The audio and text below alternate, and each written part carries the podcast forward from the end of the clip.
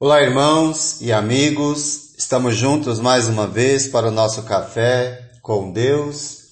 Meu nome é Edivaldo José e hoje gostaria de compartilhar mais uma meditação baseada no livro de Provérbios, capítulo 4, versos 20 ao 27. Assim diz a palavra do Senhor: Meu filho, escute o que lhe digo, preste atenção às minhas palavras nunca as perca de vista. Guarde-as no fundo do coração, pois são vida para quem as encontra e saúde para todo o seu ser. Acima de tudo, guarde o seu coração, pois dele depende toda a sua vida. Afaste, afaste da sua boca as palavras perversas Fique longe dos seus lábios a maldade. Olhe sempre para a frente. Mantenha o olhar fixo no que está adiante de você. Veja bem por onde anda e os seus passos serão seguros. Não se desvie nem para a direita nem para a esquerda. Afaste os seus pés da maldade. Os conselhos vindos da palavra de hoje é para que tenhamos vida. E para isso, o autor do livro de Provérbio nos diz: apegue-se àquilo que é bom. Apegue-se àquilo que vai fazer diferença, que vai nos ajudar a crescer, a amadurecer. Além, além do mais, ele, ele apela mais uma vez, dizendo: Meu filho, escute o que lhe digo. Preste atenção às minhas palavras. Dê ouvidos às instruções que nos transmitem vida, que nos transmitem direção, que nos transmitem sentido. E ele diz: nunca perca de vista, guarde os ensinos no fundo do coração. Aprendemos que não basta ouvir instruções sábias, não basta dizer que lindo. Lindo é quando praticamos o que ouvimos. Estas instruções precisam ser assimiladas, meditadas, e guardadas no centro do ser de cada um que se propôs a escutar com atenção. Acima de tudo, ele diz: guarde o seu coração, pois dele depende toda a sua vida. Essas palavras nos fornecem a chave para tudo o que vai ser ensinado. Não somente nesse trecho, mas em qualquer outro trecho. Pois um coração mal cuidado gera doenças físicas, emocionais, espirituais, psicológicas. A sabedoria conduz à vida, mas, fundamentalmente, a sabedoria se origina não em seguir uma coleção de sábios preceitos, mas se origina no coração, o foco da mente e da vontade e da ação humana. Pouco vale tanto conhecimento sábio, se na hora que eu preciso aplicar, eu não aplico. Jesus desafiou seus ouvintes sobre essa questão, dizendo: não é o que entra no coração que contamina, mas o que sai. Controle suas palavras, controle suas ações, controle aquilo que você fala em relação aos outros e para os outros. E isso não importa se eles merecem ou não. O que importa é que Jesus disse para nós controlarmos as nossas emoções, as nossas palavras. Se guardarmos no coração coisas boas, nossas palavras e ações serão boas. Porque Jesus disse: a boca fala do que o coração está cheio.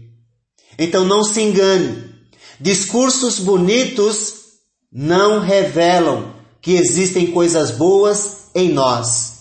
Mas quando somos desafiados em situações difíceis, é que mostra quem realmente somos. Muitos corações estão contaminados pela arrogância, pelo orgulho, pelo egoísmo. E isso reflete diretamente nas relações humanas e no tratamento que damos aos outros, especialmente quando somos injustiçados. Pois tratar os outros bem, quando nós recebemos o bem, e está tudo bem entre nós, isso qualquer um é capaz de fazer. Mas dar amor, oferecer perdão a quem nos causa dor, prejuízo, seja ele emocional ou físico, não é uma tarefa fácil para seres humanos manchados pelo pecado. É por isso que Jesus veio para nos orientar, para nos motivar, para nos dar força para a gente executar a sua vontade, para nós executarmos o bem que já há dentro de nós e que nós impedimos que saia, porque nós queremos que as coisas sejam do nosso jeito. Porém, quem consegue realizar tal proeza percebe que quem mais ganha é quem perdoa e não quem é perdoado. Então, vamos ouvir o conselho, vamos ouvir a orientação, vamos guardar no coração, porque dele, desses conselhos, dessas orientações de Deus, depende toda a vida física, emocional e espiritual. Mas como fazer isso? O autor de Provérbios nos diz: afaste da sua boca as palavras perversas. Fique longe dos seus lábios a maldade.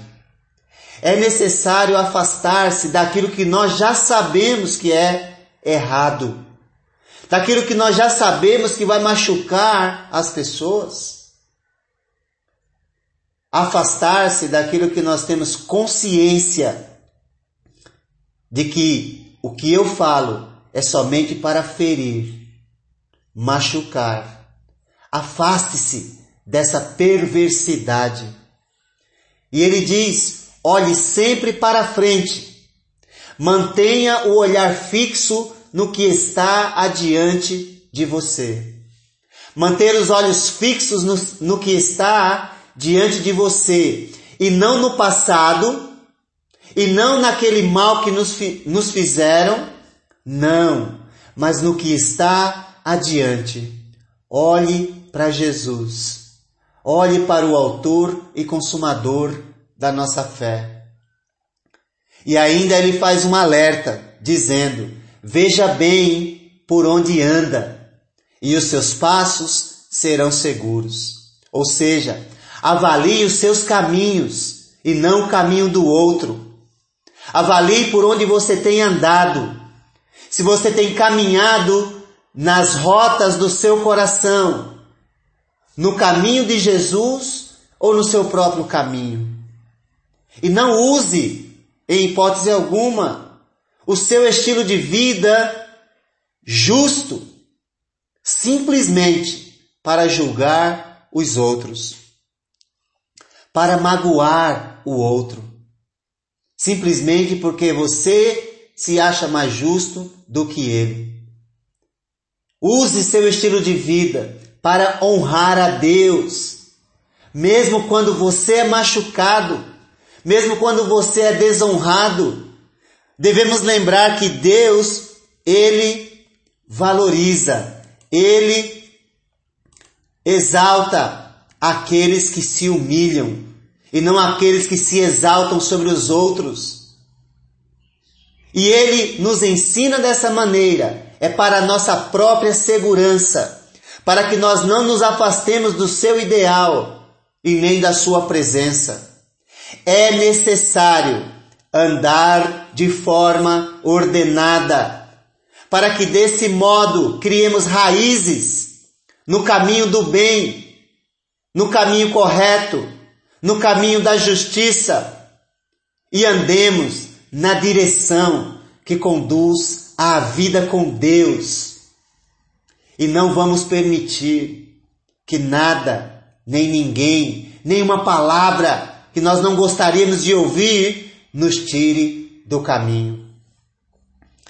E ele diz no verso 27: Não se desvie, não desvie os seus pés nem para a direita, nem para a esquerda. Não desvie os seus pés do caminho que você sabe que deve andar. Agora, desvie os seus pés do caminho da maldade. Remova tudo quanto pode servir de obstáculo para a sua relação com Deus e uns com os outros. É sábio prestar atenção aos ensinos. Mas é sábio também usar esses ensinos para avaliar a nós mesmos e a enxergar as necessidades dos outros sem julgá-los, mas ajudá-los. Pois todos nós somos seres humanos imperfeitos, caminhando rumo à perfeição. A caminhada cheia de obstáculos se supera olhando para Jesus, autor e consumador da nossa fé. A vida correta exigida de cada um de nós é para que vivamos no caminho da justiça e ajudemos o outro a caminhar conosco. Foi o que Jesus fez. É o que nós devemos fazer. Que Deus te abençoe.